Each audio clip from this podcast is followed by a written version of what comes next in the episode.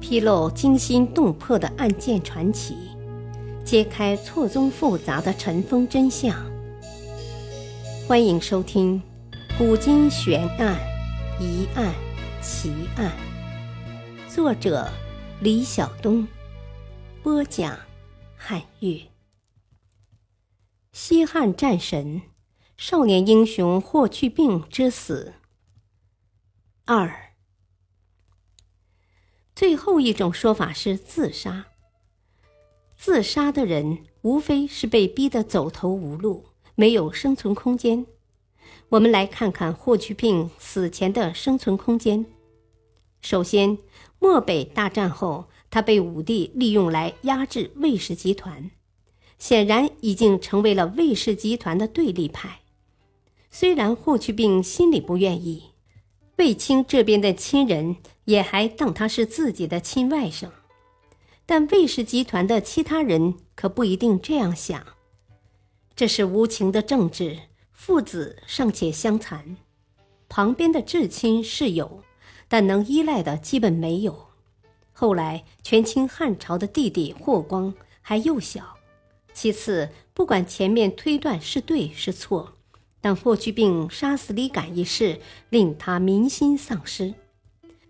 即使他位居大司马，但在群众中间并不见得有人气，甚至对他极为不满。在此，他一手带起来的人不是匈奴降将，就是只会打仗的低级军官将领，连由皇帝指派的裨将都可以拒绝不要。在武帝跟前得势后。原来跟着卫青的人也有不少叛变，去跟了霍去病。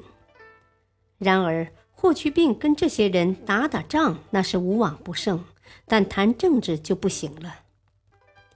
霍去病在死前已经面临着身居高位，无强力亲人可依赖，官场无助无有，军队和群众中备受指责，皇帝面前被疑这样的局面。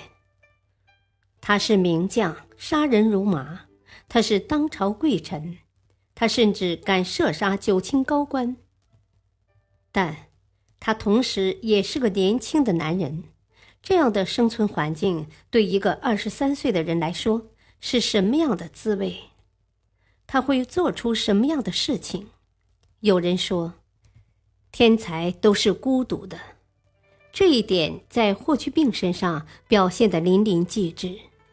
虽然少年显贵，但是未必能有平常人的快乐，压力太大了，却没有人能帮他释放。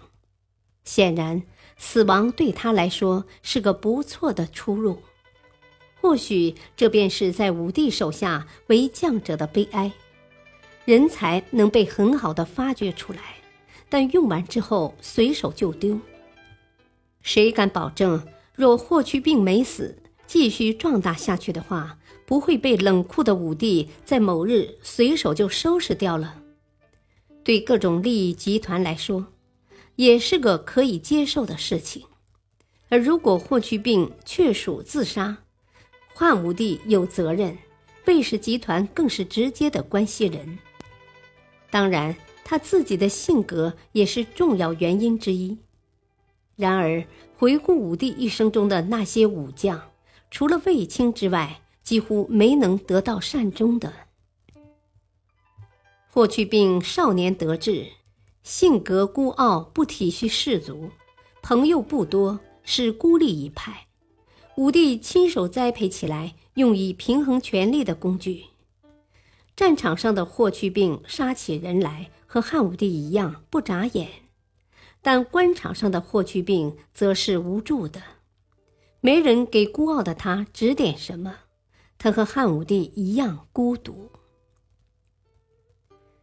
历史话外音：在中国军事通史中，霍去病是这样被评价的：霍去病绝不是只有一骑之勇的匹夫，而是一员既勇且谋，能够决胜千里的战将。前引霍去病。不至学古兵法，语言虽不无偏颇，但从中也可约略看出他的为将之道。这既是不拘于习俗常规，重视战前的方略及谋划，同时又注意根据战场实际而随机应变。霍去病非常善于运用骑兵集团在沙漠、草原地带机动作战，他可以指挥骑兵进行短程奇袭，也可以指挥骑兵进行长距离、大规模的正面进攻，可以用骑兵。打运动战，也可以用骑兵打遭遇战，表现出良好的战术素养和高超的临战指挥艺术。感谢收听，下期播讲竹林七贤之一嵇康为何被杀。敬请收听，再会。